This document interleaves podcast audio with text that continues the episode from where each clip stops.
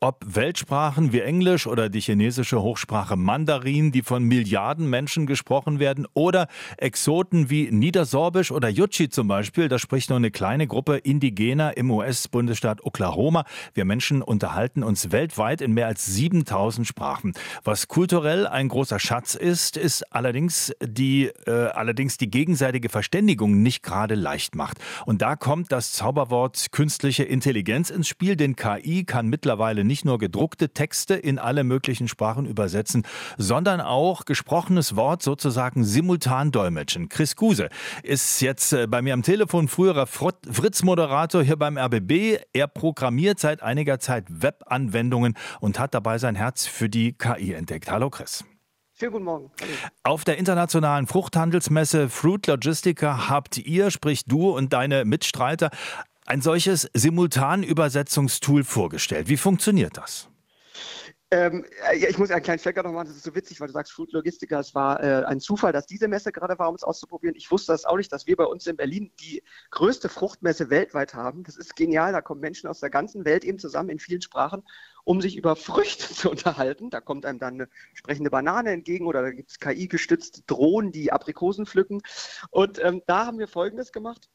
Das ähm, gibt es große Vortragsbühnen, spricht jemand auf Englisch, Menschen teilen auf Englisch ihr Wissen. Und wir haben kleine Computer programmiert, jeweils pro Sprache ein Laptop, die dann eben auf Französisch, auf Spanisch, auf äh, Chinesisch, Mandarin, Hongkong, auf Russisch das Ganze eben äh, sprechen. Die plapperten dann, das sieht auch ganz witzig aus, die plapperten dann alle. Und es war eben dann möglich, dass Menschen, äh, Zuschauerinnen und Zuschauer über eine App, über Handy, das dann äh, mit etwas Zeitverzögerung übersetzt hören. Und da hatte ich folgende Begegnung, die mich wirklich nachhaltig geprägt hat, dass äh, nach kurzer Zeit ein, ein Chinese zu uns kam mit Pippi in den Augen, deswegen und sagte in gebrochenem Englisch, I can understand.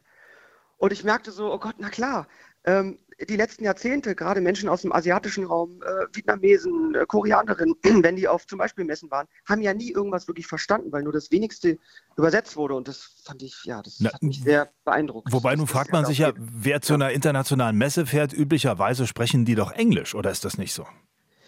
Naja, aber wenn, wenn wir auch gerade heute über Muttersprachen sprechen, ist es natürlich immer ein, ein Unterschied, ähm, welche, mit welcher Sprache man aufgewachsen ist und was ich da auf der Messe erlebt habe. Also ich bin jetzt kein Fachmann fürs Dolmetscher, Dolmetschen, wir wachsen als Audioproduktionsfirma, die wir sind ja gerade rein, weil es durch künstliche Intelligenz möglich ist. Aber was ich auf der Messe zum Beispiel erlebt habe, ist, es gibt große Bühnen, da wird dann übersetzt, aber denken wir an all die kleinen Stände zum Beispiel dort, die sich schlichtweg bisher nicht, nicht leisten konnten, zu übersetzen. Da, da wird es jetzt überhaupt erstmal möglich, deren Inhalte an andere Menschen zu transportieren. Und ich, ich, ähm, ich habe überlegt, mal ein praktisches Beispiel. Ne? Jeder ähm, vielleicht oder viele haben ja gehört, wir haben als Audioproduktionsfirma haben Podcast gemacht, Dark Matters mit Eva Maria Lemke von der Abendschau, wo ich miterlebt habe, äh, geht um Geheimdienste, deutsche wie internationale, wie viel Herzblut alle Beteiligten reingesteckt haben, wie viel Leidenschaft und Expertise in so sowas reinfließt.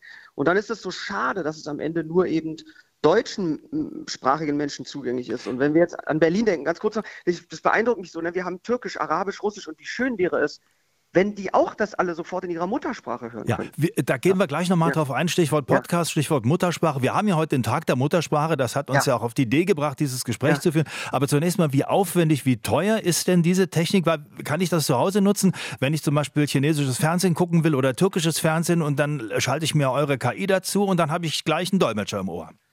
Ja, wir sind da auf dem Weg. Ne? Das ist eine technische Entwicklung. Das war jetzt ein erster Prototyp. Es wird, es, ich bin mir ganz sicher, dass das so kommen wird. Es wird so funktionieren. Es ist äh, in der Umsetzung natürlich am Ende günstiger als Menschen, die dolmetschen. Es gilt nicht darum, die zu ersetzen, aber es, ist, es wird günstiger sein und wir werden auch erleben, weiß ich, jeder kennt Videokonferenzen, dass es dann auch da natürlich gehen wird. Gut, aber erstmal vom privaten Gebrauch ist es doch noch ein Stückchen weg, ja. Das habe ich so richtig verstanden es, es, geht schnell alles. Es geht sehr schnell. Gut, aber ähm, Stichwort Muttersprache nochmal. Ja, wir ja. haben ja alle unsere Muttersprache, die lernen wir. Das hat auch mit unserer Kultur zu tun. Und wir lernen auch fremde Sprachen, nicht weil das so furchtbar kompliziert ist, sondern auch um fremde Kulturen besser zu begreifen. Wenn uns das die KI alles abnimmt, dann bleibt das doch auf der Strecke.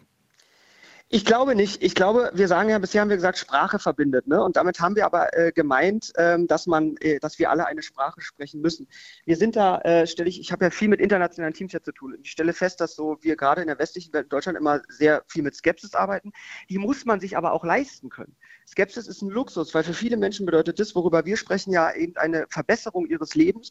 Und wenn wir statt Sprache verbindet demnächst sagen können, Muttersprachen verbinden, weil wir miteinander in den Sprachen sprechen können, mit denen wir aufgewachsen sind, dann ist es, glaube ich, hey, gerade aktuelle Situation. Ne? Wir, wir sind auf dem Weg zu einer globalen Welt, wo wir, wo wir uns noch zu sehr auf den Kopf hauen und es ist besser, wenn wir schnell besser miteinander sprechen können. Und das ist der Weg, den wir jetzt gehen. Das, das ist das, worum es geht. Ganz zum Schluss schnell noch gefragt, ähm, euer Projekt Audiomatica, da mhm. geht es ja vor allem darum, aus gesch geschriebenen Texten äh, Podcasts zu machen. Also da kriegt ihr einen Text und dann macht ihr einen Podcast, äh, mehrere Menschen reden miteinander, so wie wir beide jetzt. Ja. Aber das ist KI, das sind keine echten Menschen, die machen nicht wirklich Witze, die kneifen sich nicht gegenseitig. Ist das nicht doch ein großer Fake? Nee, es geht tatsächlich, genau wie du gesagt hast, es geht ums Übersetzen auch. Nehmen wir mal das, was wir beide machen. Wie schön wäre es, und darum geht es bei Audiomatica, übrigens gefördert, muss ich an dieser Stelle mal sagen, vom Medieninnovationszentrum Babelsberg, da sind wir sehr glücklich, hilft uns sehr. Ähm, es geht darum, äh, auch live natürlich zu übersetzen, möglichst schnell. Das, was wir machen, wie schön wäre es, stell dir vor, Inforadio gäbe es zumindest zum Teilen live auch äh, auf Türkisch, auf Arabisch, auf Russisch. Und das ist das, woran wir arbeiten, äh, Mehrsprachigkeit herzustellen, ähm, nicht den Menschen zu ersetzen. Gut, ich nehme es ja. so mit. Dankeschön, Chris Guse. Danke euch. Chris Guse, früher Fritz-Moderator, mittlerweile hat er sich aufs Programmieren verlegt und ähm, ganz spannende Dinge, die mit Muttersprache zu tun haben. Heute ist Tag der Muttersprache übrigens. RBB 24 Inforadio vom Rundfunk Berlin-Brandenburg.